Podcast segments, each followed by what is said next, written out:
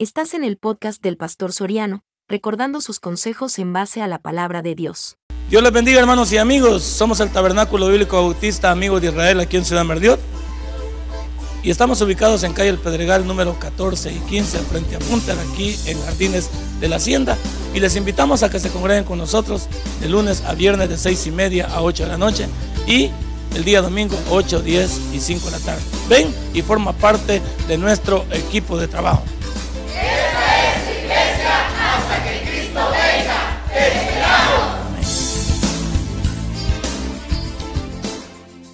Génesis capítulo 10 18, versículo 17 en adelante. ¿Lo tiene? Si lo tiene, sonría, por favor. Está sonriendo, eso. Sonríe, hombre, sí. No es pecado sonreír, hermano, ¿va? no es pecado sonreír. Y el que está empurrado, dígale, deja de estar empurrado, hombre, si vamos a sonreír aquí, de todos modos.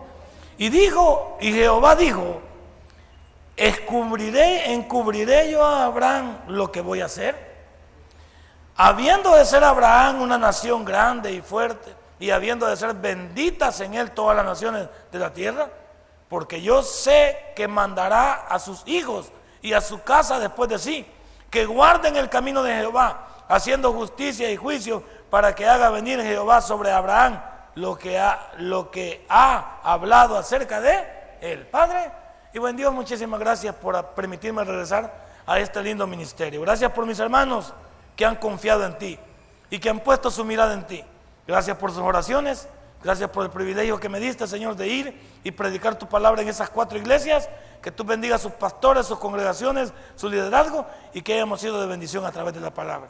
Ahora, Señor, te pido por las familias aquí representadas y que nos ayudes a ser mejores. En el nombre de Cristo Jesús de morado. Amén y amén.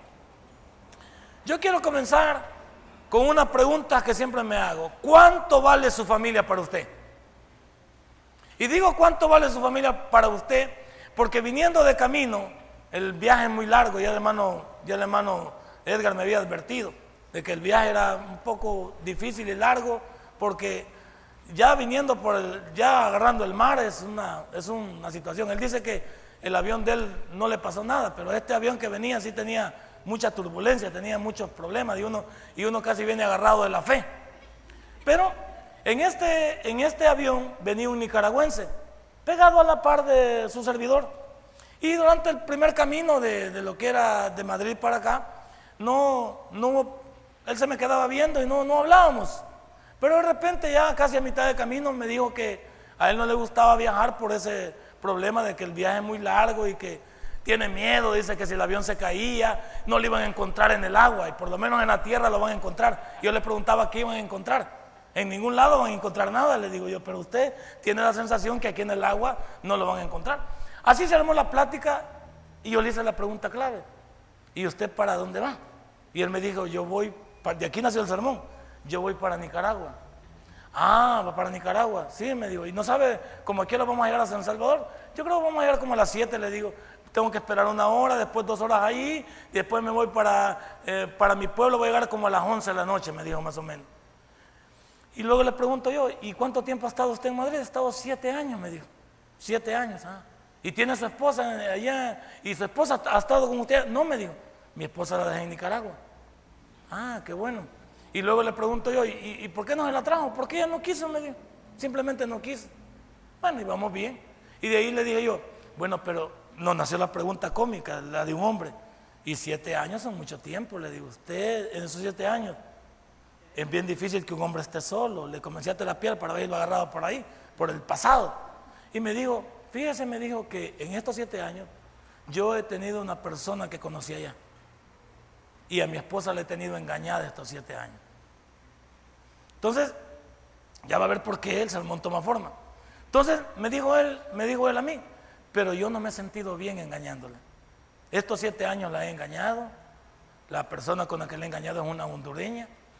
Y me dijo, la verdad es que yo he venido a veces a visitar a, a Nicaragua a mi esposa y todas las personas que me han hablado de mi esposa me dicen, tú tienes una joya de mujer, tienes una mujer que te ha respetado por siete años que por siete años no se ha metido con nadie, no ha aceptado invitación de nadie. Es una persona que se ha mantenido fiel.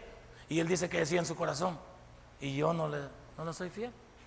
Y después entramos más porque yo le digo, y, me dice él, pero a todo esto, cuando veo que iba entrando a a todo esto, ¿por qué tan metido usted? Me, me dijo él, ¿por qué tan metido usted interesado en mi vida? Es que nosotros somos pastores, le digo, somos cuatro pastores. Ah, ya entendí, me dijo.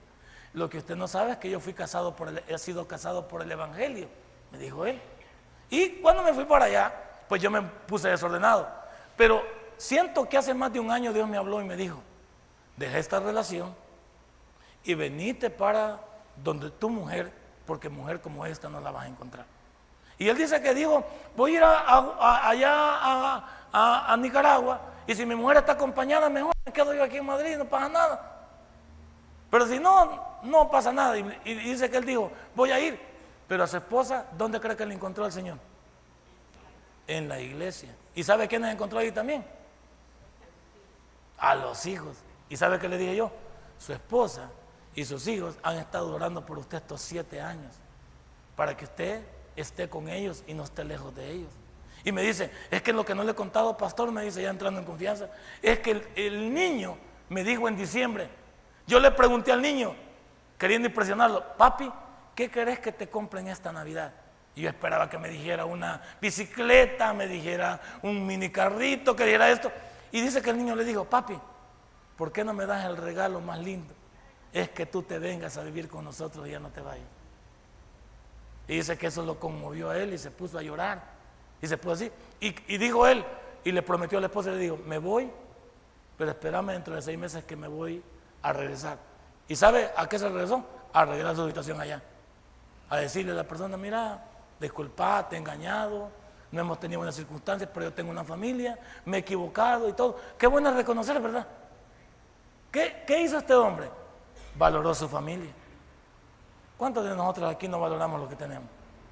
Y me digo, ya me he venido para quedarme, ya no me voy a ir, me voy a quedar con mi esposa. Voy a, con mis hijos, uno tiene siete y otro once. Y no he estado con ellos siete largos años. O sea que el chiquito solo lo tuvo y se fue. Y lo dejó tiernito. Y este ya es un caballerito. ¿Cuánto vale tu familia para ti? Este hombre me, abrió su corazón. Y yo le aconsejé y ¿sabe qué le dije? Hey, tome la mejor de las decisiones, hombre. No sea bobo, me está dando una calidad de mujer como, como me la está describiendo. Usted tiene una calidad de hijos y anda mendigando amor donde no hay. Anda pidiendo amor donde no hay. ¿Cuántos aquí teniendo una familia no la valoramos?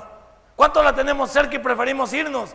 Preferimos buscar otros horizontes. ¿Cuánto vale tu familia? ¿Cuánto vale un hijo? Que de repente llega adulto y nunca tuvimos la oportunidad de estar con él. ¿Cuánto vale una esposa que se queda abandonada? Esta señora, gracias a Dios que fue cuerda, ¿verdad? ¿Qué tal si ella se acompaña también? ¿Qué tal si ella se hubiera acompañado o lo hubiera dejado a él? Los dos hubieran tenido una vida separada y una vida miserable. Pero Dios les ha permitido que volverse a reencontrar. ¿Por qué no nos volvemos a reencontrar en esta noche? ¿Qué le hace falta a tu familia para ser feliz? El valor de una familia. Y es cuando, esto que hemos andado, vemos a la gente llorar y vemos a la gente decir, mi pariente, mi mamá, todo sí. Y cuando los tuvieron aquí, los valoraron.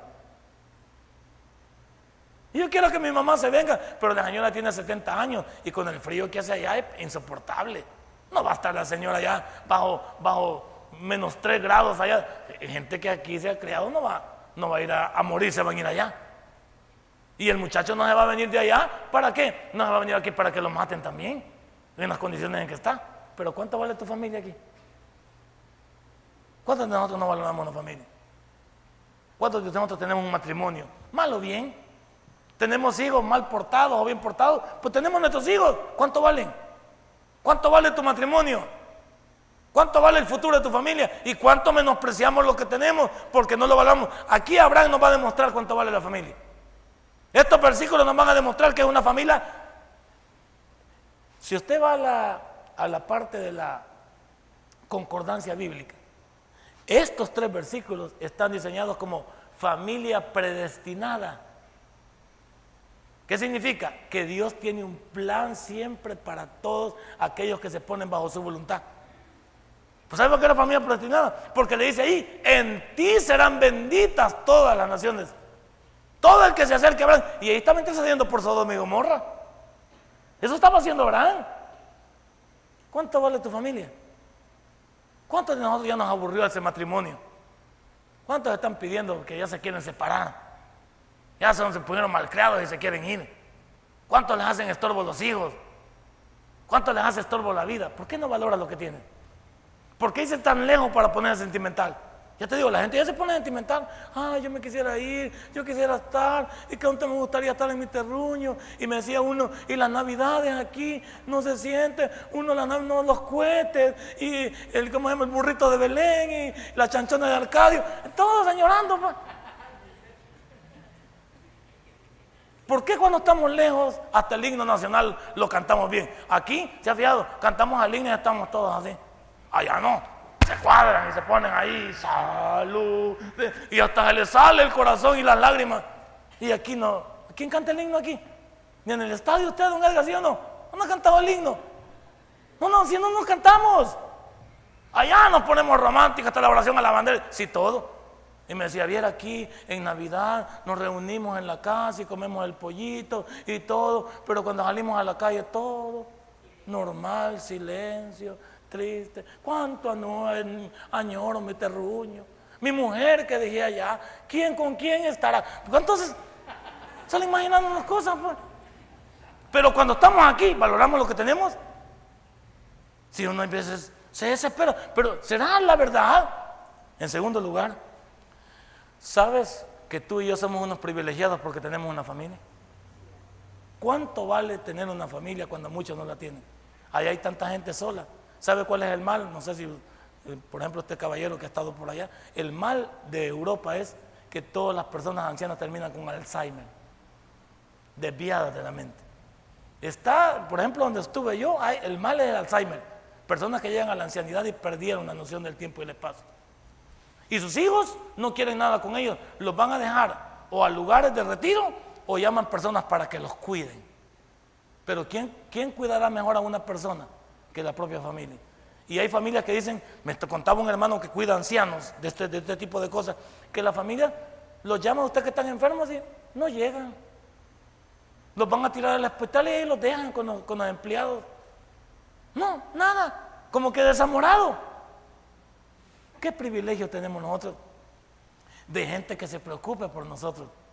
De gente que esté pendiente de cómo nos va, de gente que esté pendiente de qué nos pasa. ¿Sabes que somos unos privilegiados y ni siquiera lo sabemos? ¿Sabes cuántas personas están solas allá y quieren tener una compañía idónea? Porque conseguir mujeres en estos países no cuesta. Mujeres como cualquier otra, pero verdaderas mujeres sí cuesta encontrar una. Son muy liberales en esos países. Todos estos que están aquí latinos andan buscando mujeres, pero no buscan de ese estilo, porque esas mujeres no son machos sin dueño. Ya no se someten a nadie. Ahí es puro sexo, pura atracción, puro, puro desorden. ¿Cuánto vale una familia? Y tú eres un privilegiado contigo y conmigo. ¿Por qué? Porque tenemos el privilegio de tener una y no le damos el valor que se merece. Ahí veas, te estamos diciendo, no, si se va esta, que se vaya, si a mí no me importa. No sabes lo que estás diciendo. Mal o bien, si esa mujer decide de irse, te vas a ir en Mejor no digo. Porque uno termina valorando a las personas hasta que ya tienen los problemas enfrente. Uno termina así, que no lo hubiera hecho así. ¿Cuántas personas a la hora de firmar el divorcio se dicen todas las cosas bonitas que sentí? Ellos, si yo te quería, si nosotros hubiéramos puesto... Pero ya, están, ya que están firmando. Ya están firmando la separación. Ya cuando los hijos se han ido de la casa, vemos cuánto valían. Ya cuando nuestros hijos agarraron su camino, les, vimos el valor. Somos privilegiados de tener una familia. Cuando esta gente, esta gente le digo, añora eso. Pero ¿por qué se tan lejos para añorar? ¿Por qué, ¿Por qué sentirme solo para valorar? Este muchacho que encontré ahí vivía primero con su hermana, pero su hermana se, se casó con un italiano, hizo su familia y ahora él se ha quedado solo. Y me dice, usted no sabe lo que es platicar con las paredes en la noche. No hay con qué platicar. ¿Por qué no puedo confesar mis cosas? Y me dice, yo trabajo y llego a dormir. Trabajo y llego a dormir. Trabajo y llego a dormir. Y de ahí voy a la iglesia. Qué vida, ¿verdad? Qué vida. Cuando esté aquí, dígame. Malo bien, pobremente, con pandillas, con los políticos que ellos se están portando bien, hay que saludarlos y hay que felicitarlos, que la campaña está de altura porque no hay ofensas, están presentando planes, ojalá si fuera todo, es que tenemos que ser civilizados. Todo cambio tiene que pagar un precio, pero que bueno, ahí están, vamos avanzando. Vamos avanzando. ¿Cuánto vale tu familia? ¿Y sabes el privilegio de tener una familia? Y no le has dado el valor que se merecen. Y por último, mi introducción. El valor de una familia se lo pones tú. Tú le pones el valor a tu familia. Para ti, ¿cuánto vale tu familia? ¿10 dólares? ¿20 dólares? ¿Es dinero el que vale la familia? ¿Cuánto vale tu familia para ti? El precio lo pones tú. Porque cuando a la familia no le pones el valor correcto, entonces tú estás devaluando la familia. Devaluando la familia. En este país donde, donde, vamos a esa comunidad europea, no quieren, el dólar no lo quieren, ellos quieren euros. Y si quieres que te compras en dólares, te lo, te lo compran al precio que ellos quieren. Ellos quieren su moneda. No quieren nada, son celosos con eso. Ellos le dan un valor a su billete y aquí nos pagas en euros. Y te los agarramos, te los agarramos como nosotros queremos, al cambio que ellos quieren, excepto en, las casas de cambio. Pero en la calle, algo puede valer un euro y, un euro es 1.30 por lo menos en la casa de cambio o 1.20 y ustedes le pueden agarrar a qué? A 1.80 y ya perdiste 50 centavos de dólar, ya perdiste la mitad del dólar. Ellos le dan valor a su dinero, a su moneda y nosotros ¿Cuál es el valor que le hemos puesto a la familia? Mi familia no, estos bichos, esta mujer, este hombre. ¿Cuántos desprecian la familia? ¿Cuántas personas están terminando solas alrededor del mundo porque no valoran a su familia? ¿Se ha dado cuenta usted eso? Por no me dan chance de ese canal amarillista, el canal 4 que sale un montón de viejitos que manejan durmiendo en las calles y todo, pero tuvieron una familia. ¿Qué hicieron con su familia? ¿Cuántos de esos ancianos se portaron mal? Vemos muy pocas mujeres durmiendo en la calle, no es cierto? ¿Qué vemos más durmiendo? Vemos más durmiendo hombres.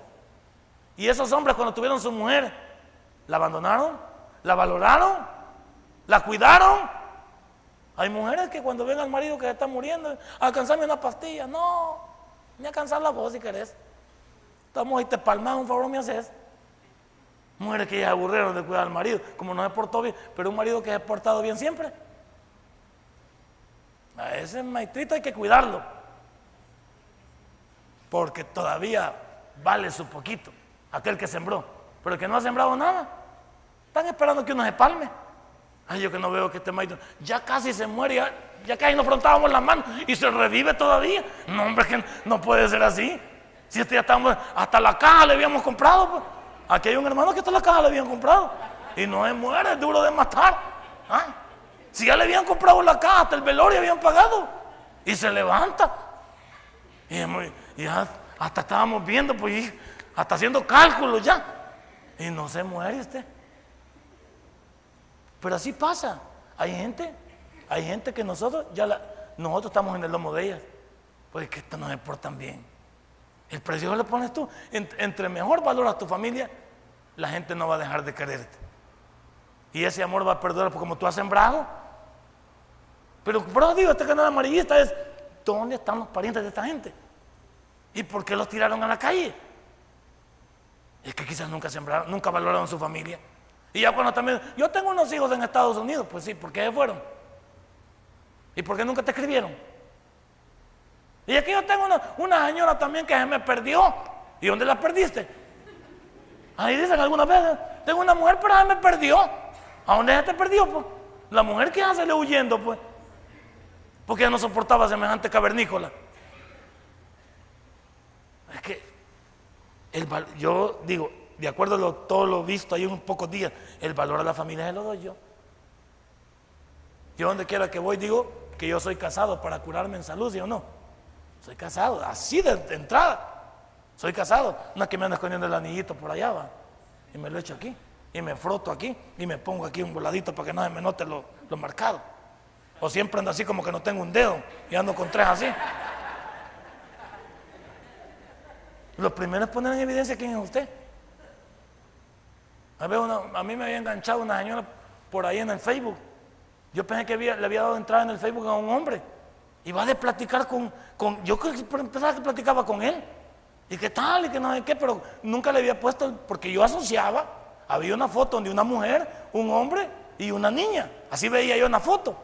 Entonces yo cuando le di entrada, como era de, estos lugares donde yo iba a ir, le di ok entrada. Entonces comenzamos a platicar y va a platicar.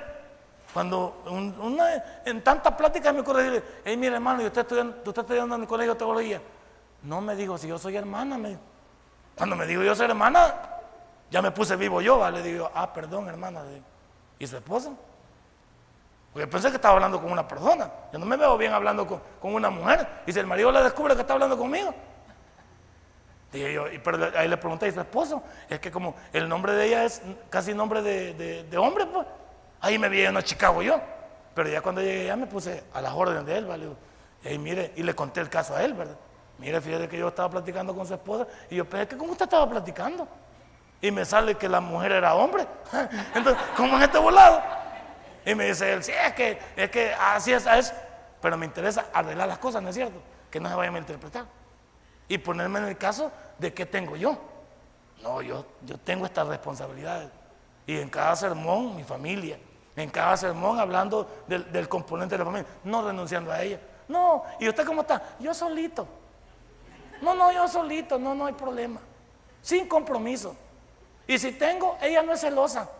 Ella no, ella se conforma con poquito. Sí, porque vemos algunos que nos, nos pasamos al límite. El valor de la familia lo das tú. Puede ser que las cosas no. ¿Por qué? Porque hoy puede ser que para ti no tenga valor. Pero un día, no muy lejano, vamos a saber cuánto valía para ti. Pero cuando eso llegue, va a estar demasiado, va a estar demasiado caro el precio a pagar. Porque hay gente, no es cierto que hay gente que se aburre de esperar. Hay gente que se aburre de esperar.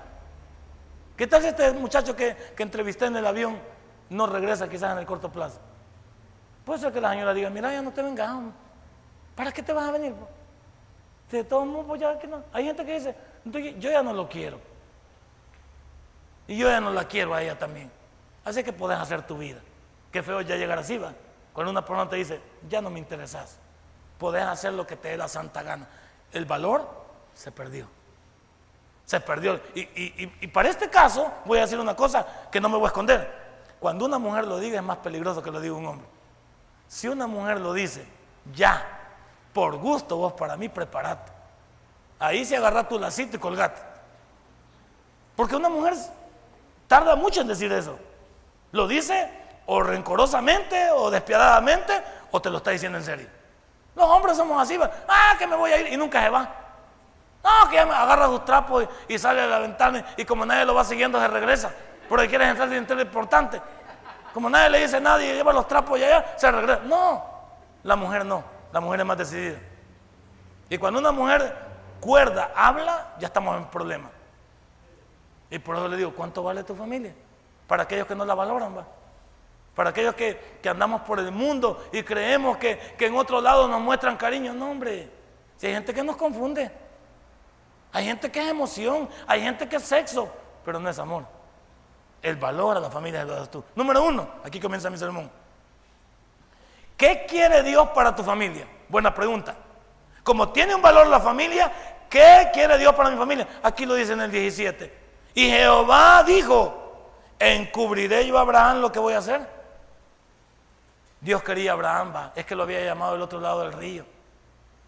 Y le da el valor exclusivo a él. Y dice, encubriré yo a Abraham lo que voy a hacer. Como diciendo, va, ¿Cómo es que yo le voy a jugar la vuelta a Abraham si lo he traído del otro lado del río? Yo traje a este hombre de los caldeos y le dije que en él se iban a ser benditas todas las naciones. Si aquí estamos en el capítulo 18, ¿y dónde comienza todo con Abraham? En el capítulo 12 del libro de Génesis. Aquí ya estamos adelante. O sea, Abraham y su familia tenían un valor para Dios. ¿Y cuál era el valor que tenía? Iba a ser el padre de todos los judíos y de todos nosotros los que aceptáramos a Cristo. Abraham es el padre natural de los judíos y padre espiritual de nosotros. El pacto abrahámico no ha finalizado, porque está Israel en la tierra y porque nosotros a través de la simiente de Jesucristo llegamos a Abraham. Imagínate qué privilegio. O sea, para Dios, cuando Dios te pone el ojo, ya te la calaste, como dice aquel. ¿Se ha fijado usted? Cuando alguien, a, mí me encantan las amistades que, que se entregan. Yo por allá le decía a mi esposa, para mí el pastor Agdalá yo no le conocía. Y en todos los viajes que hemos andado es un tipo con un corazón. Él es chiquito, pero el corazón de ese loco creo que es así. No, hombre, ese, a, mí, a mí me, a veces me da cólera hasta la actitud que este muchacho toma. No, hombre, te digo, veníamos en el avión pues, y venía un italiano a la par de nosotros. ¿Qué italiano no va a tener pisto? Y él, yo le invito, a porque el viaje de, Milán para Madrid, las cosas son pagadas. Ahí no hay tal cosa, ahí no es que te dan comidita, no. Ese viajecito de dos horas es barato porque el, chiste está en lo que consumen. Y como ahí consumen mucho, mucho tapicito. Ya ha hecho uno del pastor, dice, ah, ¿verdad? Es que para el calor, hermano, o sea, es por el frío, por el frío. Y este loco le dice al italiano que le iba a pagar. El italiano quería en yo pago. Y yo en mi mente decía, este tonto va. Semejante guillo, queriendo pagarle al italiano, ni lo conoce. Pero él así es. Estaba un niño allá, a un niño allá lo, vio allá en, Italia y estaba hablando con el hijo de un pastor. Y ya cuando venía le dijo, mato 10 euros, eh, 10 euros aquí. Y yo digo, él es diferente, tiene otra portada. Pues. Es un tipo dado. Y yo digo yo, tipos como estos ya no hay. Tipos como estos ya no hay. Y quizás por eso hemos empatado, quizás porque eh, él tiene un, carácter diferente al mío. Entonces nos complementamos casi siempre. Casi siempre nos, echamos la upa. ¿Qué quiere Dios para tu familia? ¿Quiere lo mismo que para Abraham? Abraham fue un hombre bendito aquí en la tierra porque fue un hombre rico en Dios aquí en la tierra y rico en el cielo. Abraham no daba lástima, daba envidia. Abraham era un tipo diferente. Tu familia, ah, aquí le he puesto, sí, eso voy. ¿Ya sabías tú el valor que tu familia tiene para Dios? Yo sí sé el valor que mi familia tiene para Dios. Al ver a mi hijo, al ver a mis hijos, al ver a mi mujer. Yo sé el valor que tenemos para Dios. Pero ¿dónde estamos? ¿Pero qué hacemos? Eso es importante. A mí me encanta saber que, que me voy, pero mi familia queda aquí. Mi familia siempre está alerta. He visto a mi hijo, he visto a mi esposa, me encanta. Pero ¿por qué no va a tener valor la familia? Yo sé el valor que mi familia tiene para Dios. Y por eso cuando me hinco a orar y cuando me pido a, pedirle por mi familia a Dios, estoy seguro que Dios me va a contestar. Yo estoy segurísimo. Porque sé el valor que mi familia tiene para Dios. Porque sé también el valor que Dios tiene para nuestra familia. Aquí no hay que presionar ni ponerle, ni ponerle bomba, ni ponerle miedo a mi familia para venir a la iglesia. Ellos saben que debemos de seguir a Dios. Ellos saben de que debemos estar involucrados en Dios. ¿Lo sabe usted? ¿Cuántos de ustedes, perdóneme hermano, yo, yo lo molesto a usted, pero es que quiero ver su familia triunfante. ¿Usted involucra a su familia en Dios? ¿O usted de aquellos que su familia las deja?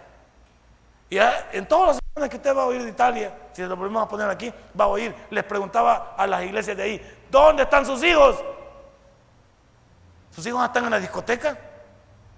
¿Sus hijos andan por la calle? Y usted viene con el pretexto de orar, no invente. ¿Dónde está su familia? Porque yo quiero que mi familia esté donde yo estoy. Para que a todos nos vaya bien. Porque si yo soy el patriarca de la familia, estoy buscando la bendición para la familia. Y la bendición no está afuera. ¿Dónde está la bendición? Dentro. Dentro. ¿Usted sabe el valor de su familia? Ahora, ¿valoras tú lo que Dios quiere hacer por tu familia? Cuando Dios te bendice, ¿valoras eso? Con las enfermedades, ¿valoras eso? Pregúntate, vaya. ¿Cuántos problemas hemos tenido aquí difíciles en esta iglesia en estos nueve años? Muy pocos, solo un accidente que hemos tenido allá afuera en nueve años. Y yo le doy gracias a Dios. Porque no ha habido mucho de qué hablar en este lugar. Ah, no, enfermedades, normal. Pero problemas graves en esta iglesia no ha habido. ¿Y por qué? Si es que no estamos haciendo, para otros estamos locos, para otros no valemos nada, no tenemos, no tenemos nada que hacer. Pero pregúntate qué dice Dios cuando tú escoges venir aquí antes que ir a otro lado. Y yo le preguntaba yo a ellos, ¿dónde están tus hijos? En la calle con sus amigos. ¿Sabías que ya los jóvenes se reúnen en las calles porque es más barato el vino que el agua? Una botellita así vale 6 euros, pero una botella así de, de vino vale 80 centavos o un euro. Claro, vos ves en la calle los grupos de jóvenes con una botella tomando vino, vino tinto. Ahí los ves en la calle tomando. ¿Qué productividad es esa? ¿Dónde están tus hijos? ¿Ya se, hicieron italianos? ¿Ya se, alienaron? ¿Ya tomaron la costumbre de los demás y los padres no metemos la mano? Me encantó un pastor porque sus hijos ahí los tenían. Y un cipote practica la lucha libre y el otro es casi estaba en la tercera del calcio italiano, deportista.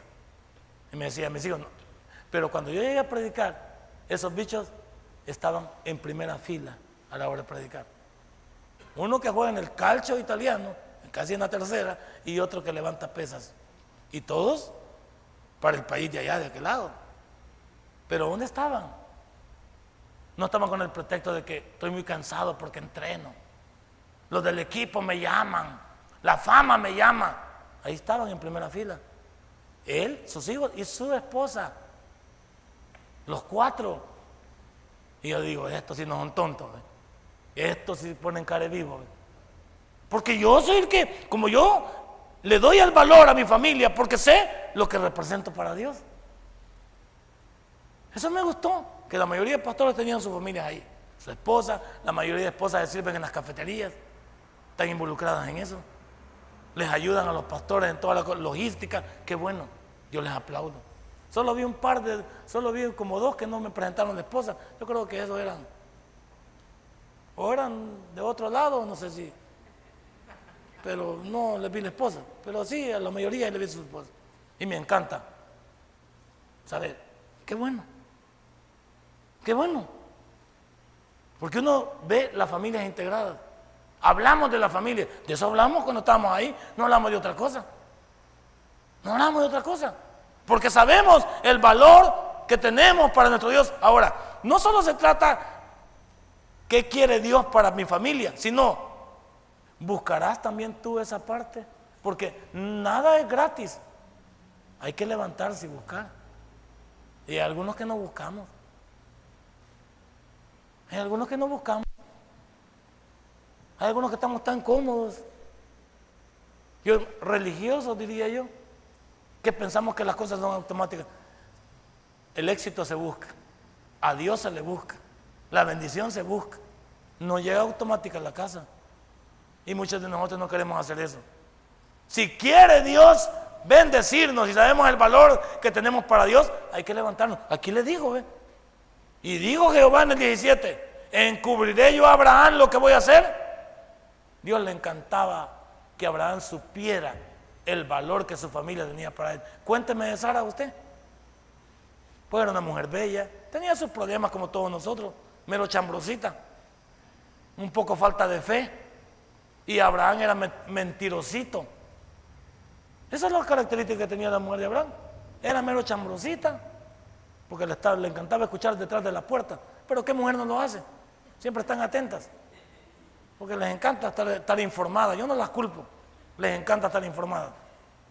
Especialmente cuando se hablan cosas que les interesa de su marido. Mujeres que están, está hablando uno con, está hablando con su marido y está la parabólica la mujer. Y, ya había oído lo que te dijo el pastor y tal cosa. ¿Cuántas están pendientes de todo? No las culpo. No las culpo. Perfectamente. ¿Y crees que Dios no, no está entendido eso? ¿Crees que Dios no sabe? Ahora, ¿crees que una mujer al escuchar la charla de su esposo y pelear por su esposo no está haciendo bien? Claro que sí. Ella está dando valor a lo suyo también. Ella quiere estar enterada. ¿Qué pasa con su marido? Que no le vaya mal, lo puede aconsejar. Yo no me culpo de eso. ¿Y, Dios no va a estar interesado? Claro que sí. Dios tiene valor para la familia. Estaba interesado. Y ellos lo sabían.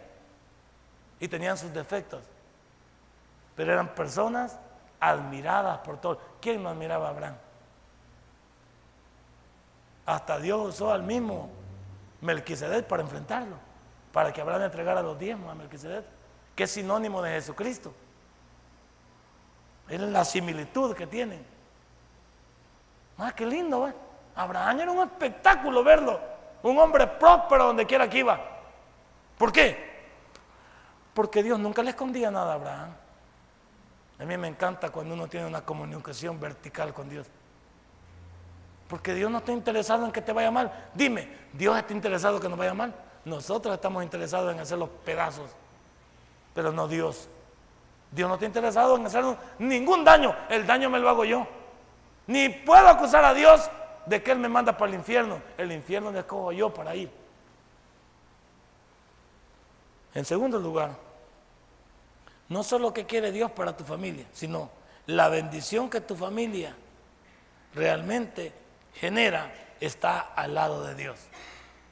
La bendición que tu familia genera o necesita está al lado de Dios. No lo busques en otro lado, porque si buscas la bendición en otro lado es efímera. Yo no digo que la gente no triunfe en el mundo, pero ¿a qué costo? ¿Pero para quién? Para ser infelices, trabajan para otros. Yo te pregunto, si lo que conseguimos los cristianos lo valoramos y lo disfrutamos. Ese es el punto. ¿Cuánto, sabemos que, la bendición esté, en Dios?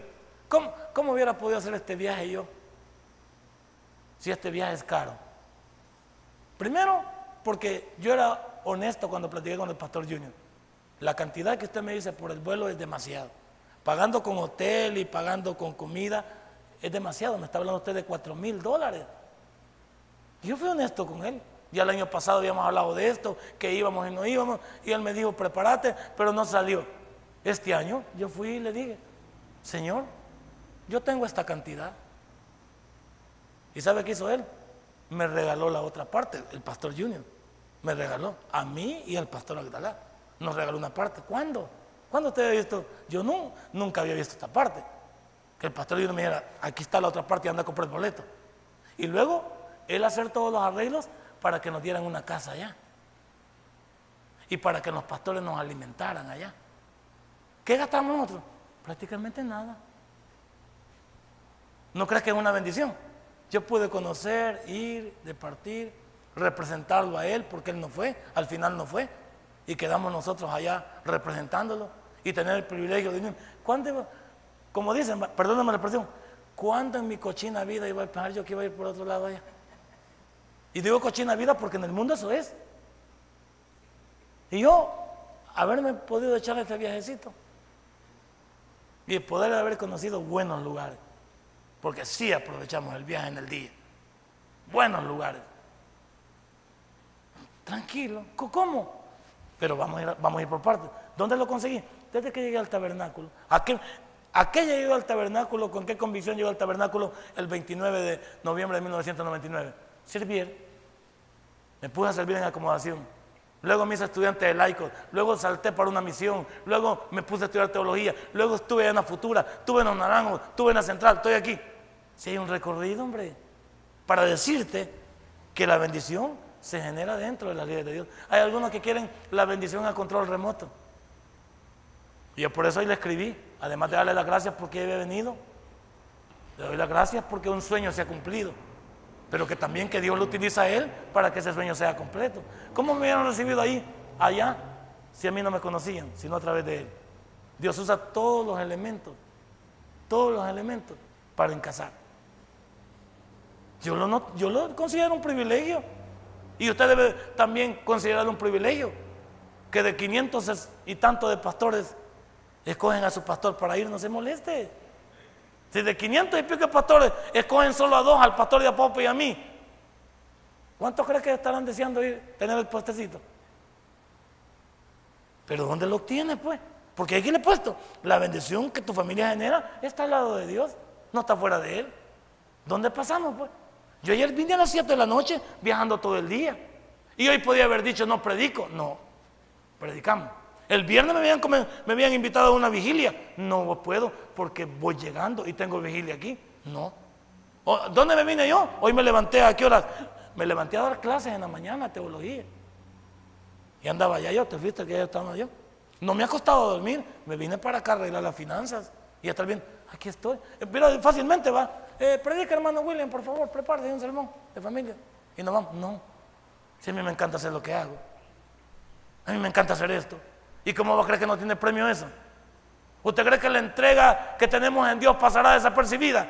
Eso es lo que quisiera meterme en la cabecita de ustedes. Para decirles que esto no es religión. Y que lo que se tiene, cuando se tiene en Dios es otra cosa. Es otra cosa.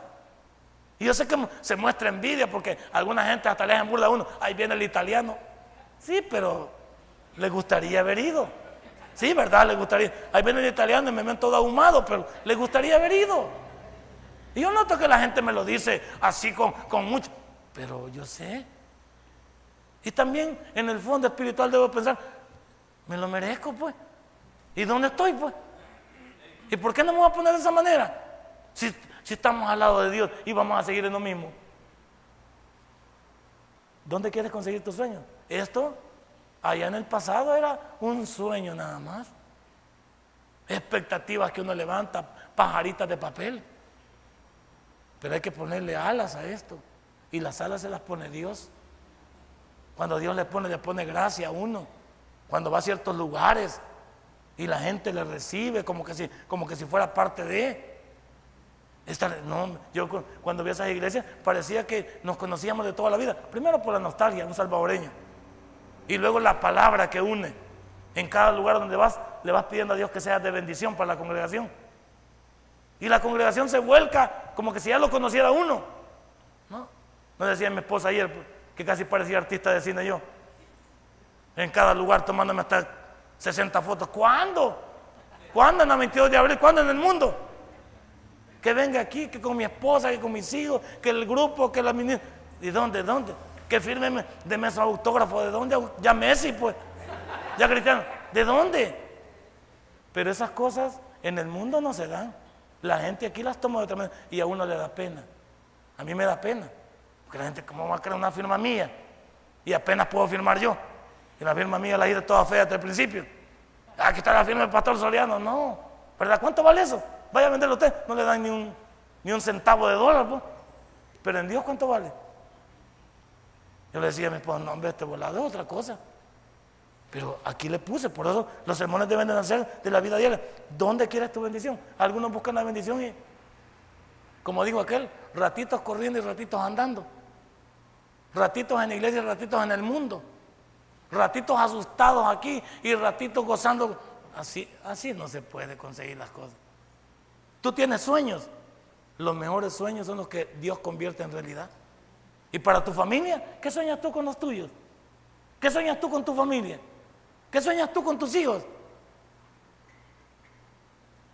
Como le decía a mi esposa ayer, eh, eh, hoy en, la, mañana, que una hermana se me acercó. Yo no tenía hermana, ¿de dónde salió? Pero al final me dijo, mire, me dijo, prepárese, me dijo.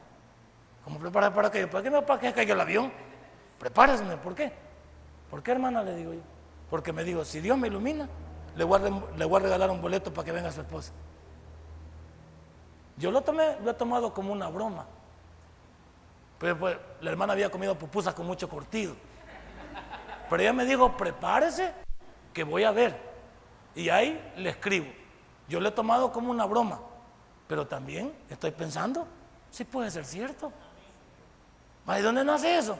¿Cómo me lo hubieran ofrecido así? Así nada más que ella me diga, pues mire, yo le puedo financiar el boleto de su esposa. La señora está haciendo la maleta, estaba hoy.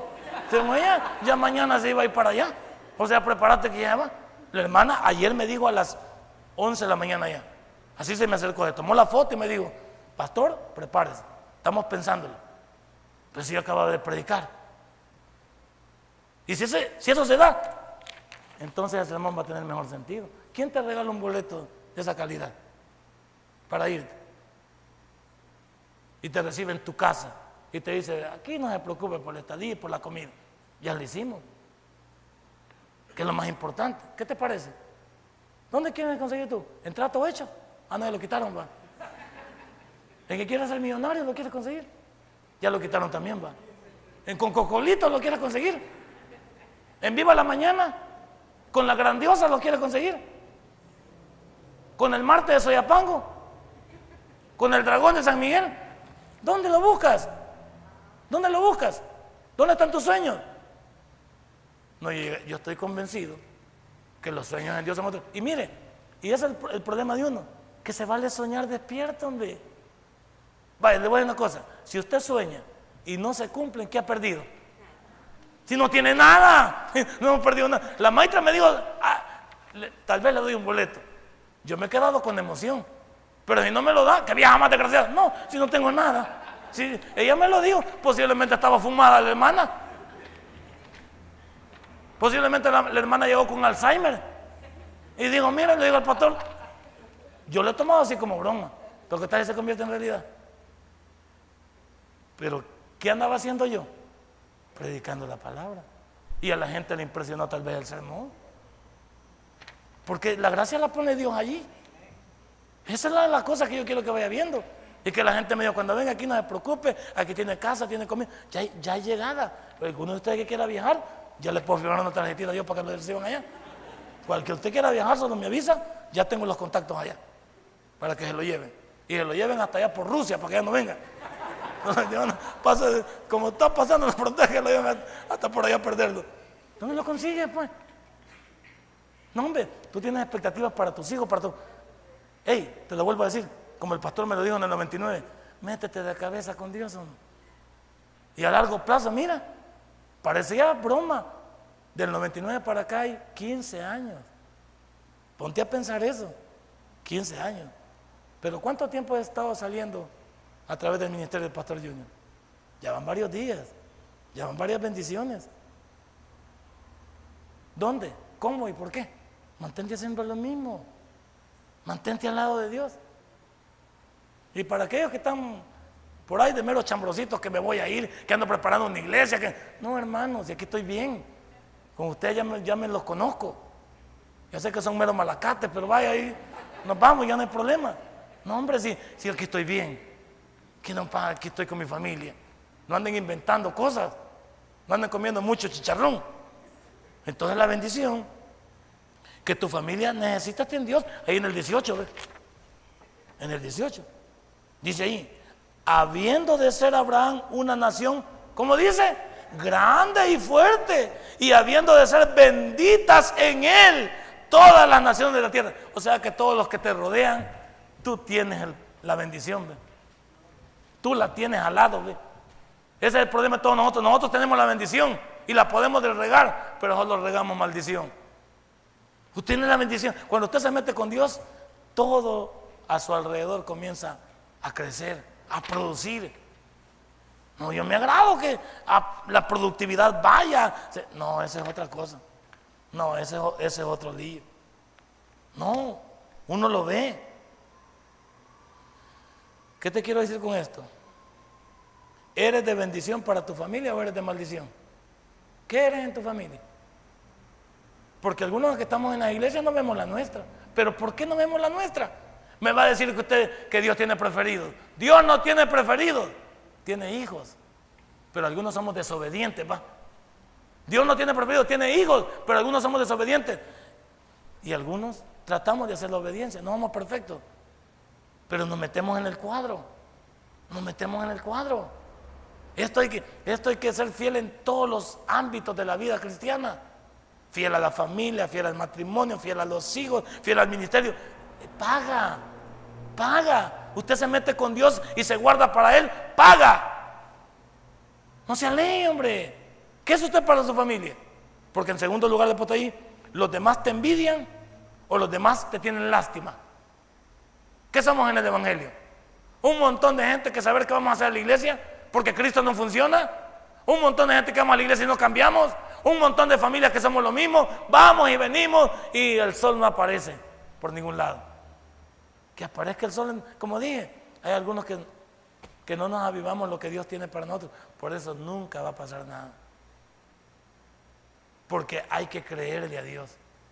Hay que creerle a Dios. Por eso le puse, la bendición que tu familia necesita se genera al lado de Dios. Ahí les digo, serás una nación grande y fuerte. Poder en todos los ámbitos. Grande y fuerte. Poder por donde lo veas. Poder económico, poder político, poder social. Lo que por donde lo veas. Está hablando de un hombre que iba a ser diferente. Y, tú no, algunos de nosotros que no, no aspiramos a nada. Si por, si por tu cabeza no pasa, puede ser que a mí no me suceda nada, pero todas las cosas se reflejan en mis hijos. ¿Qué te parecería? ¿No haría lo mismo? ¿Qué tal si nunca ocurre nada en mí? Pero mis hijos sacan la cara por mí. La bendición no se ha perdido, porque mis hijos van a ser benditos en, en Dios. ¿Qué te parece si las expectativas tuyas no son cumplidas, pero ves que tus hijos disparan? Y decimos, no, qué bendición por mis hijos, porque a ellos les cayó el billete premiado. Pero ¿dónde se forjó? Con la familia. Una familia. La familia involucrada. Por eso no hay que dar lástima, sino que hay que dar envidia. Si hay gente que, que le habla a uno, pero se nota que le tienen roncha y algunos le tienen lástima. Mejor prefiero, como dice el hombre, ya que te tengan envidia, que te tengan. Porque lástima, la palabra preferida, pobrecito. Pobrecito el pastorcito. Yo creo que Pacheco me lo dice de cariño. Y casi es al único que lo permito con la señora. Pero a mí no me gusta que me digan pastorcito. Me lo disminuyen muy chiquito. Me hacen muy chiquito así. Sí, la palabra pastorcito es, yo quiero una casita, un carrito de juguete y una casita. No, hable, hable usted en proyectos, hábleme de proyectos. Siento que usted debe hablar en, palabras mayúsculas. Y nuestros hijos y nuestra familia por ese lado.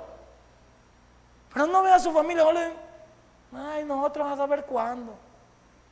Y vos que lo oíste es maestro, yo no hay nada, porque no, trata de impactarlo a uno, pero no, no pasa nada en ustedes. ¿Y vos qué crees, vos? Yo a este bicho que no le veo talle, vos. no.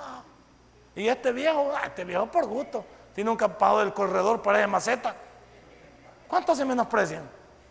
Estas palabras que yo estoy hablando, hay que creer, Abraham, Abraham, si no sale de Ur de los caldeos, no es la cala. ¿Qué hizo Abraham? Le obedeció a Dios. Mire que Abraham no era pobre, no estaba. Era una familia próspera en el mal. Pero se vino de un lugar porque Dios lo llamó. ¿Y qué hizo Abraham? Se vino. Si Abraham no se viene, posiblemente hubiera sido próspero, pero con el diablo. Pero una prosperidad en Dios. Y por último, hablando del valor de la familia, viviendo la familia al lado de Dios. La familia no puede vivir dividida entre el diablo, el mundo y la iglesia. Debe estar consagrada a Dios. Ahí es el versículo 18, ¿ve? Porque yo sé, ¿quién está hablando? ¿Quién está hablando? Así es. Véalo bien, por favor. Sepa leer. Pero yo sé, dice ahí, que mandará a sus hijos y a su casa después de sí, para que guarden el camino de Jehová, haciendo justicia y juicio, para que haga venir Jehová sobre Abraham lo que ha hablado acerca de él. ¿Qué estás esperando que Dios cumpla en ti, pero no quieres estar al lado de él? Ahí dice Dios, yo sé que Abraham me va a hacer caso. Yo sé que Abraham no es tontito. Yo sé que Abraham sabe dónde está la bendición. Yo sé que Abraham va a saber escoger. Dios sabía el corazón de Abraham. ¿Acaso crees que Dios no conoce nuestro corazón? Dios conoce nuestro corazón. Yo cuando comencé en el 99 no podía pensar que llegaba hasta este momento. Con todo mi desfase. Y creo que mi familia lo sabe mejor. ¿Cuándo iban a pensar ellos que, que esto podía pasar? Hablando de todo lo que es la carrera de un pastor. Ni yo. El que menos confianza tenía yo. ¿Por qué? Porque con todos mis males y todas mis, mis situaciones en las que caí, ¿cómo me podía haber levantado de esa? Pero creo que Dios tenía planes. Y la obediencia de obedecer y salir del mundo y venirse con Dios. Y esperar que Dios haga de ti algo que el mundo no podía hacer. Eso es lo que tú des la expectativa tuya y mía. ¿Para qué te llamó Dios? ¿Para hacerte la vida de cuadritos? No, hombre. ¿Para perjudicarte? No, hombre. ¿Te preocupas porque tu familia permanezca al lado de Dios, sí o no? Pero ahora le pregunté dónde está su familia. Si usted está preocupado que su familia esté al lado de Dios, usted le está deseando lo mejor a su familia. Los padres que no quieren que sus hijos permanezcan en la líneas de Dios, no los quieren. Porque para asegurar el futuro de nuestros hijos tienen que estar al lado nuestro. Al lado nuestro al lado nuestro. Pero no lo vamos a conseguir a control remoto. Por eso le puse, te preocupas porque tu familia permanezca al lado de Dios, ya te la calaste. Porque familia que busca a Dios unida y es bendita también en Dios. Y finalizamos. Tú eres el encargado de forjar la bendición para tu familia. Aquí puedes, algún cuerdo debe haber en la familia y ese se va a encargar de llevar la bendición.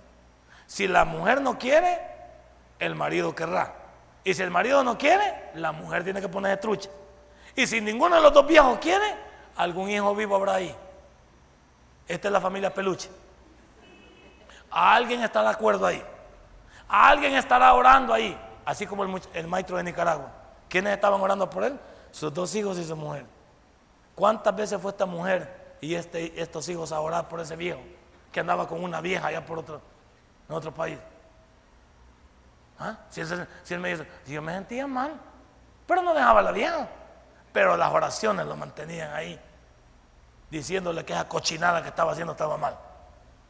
Y no lo dejaba tranquilo, porque él sabía que lo que estaba haciendo no estaba bien. Su mujercita ya estaba en iglesia y sus hijos estaban en iglesia. Y, la familia va, se podía ver aburrido, va. Ya oramos seis, años por este viejo y no viene. No, hombre, este ya, ya perdí la cuenta y me salió un diácono en la iglesia. Y como es un diácono entregado, tipo el hermano Ronald, que cae y vuela, entonces yo creo que voy por buen camino. Me ha salido un diácono de esos buenos, que no importa que deje a su mujer, pero se casa conmigo. La mujer tenía expectativa, siete años de esperar a este maestro. ¿Qué mujer, dígame, qué mujer en este mundo espera tanto? De esa ya no hay. De esa ya no hay. Porque las jovencitas de hoy dicen que están mero viruscadas. ¿Sí? Pero de esa mujer, imagínense, espera siete años el maestro. Y ahora el maestro ayer llegó a Nicaragua y hasta ahora tiene buenas expectativas ya quedarse para su familia. Yo le dije, quédese hombre. No, si ya no me voy a regresar, ya no me regrese. Quédese con su esposa. Quédese con sus hijos. Entrégueles todo lo que no nos ha podido entregar. Dele valor a la familia.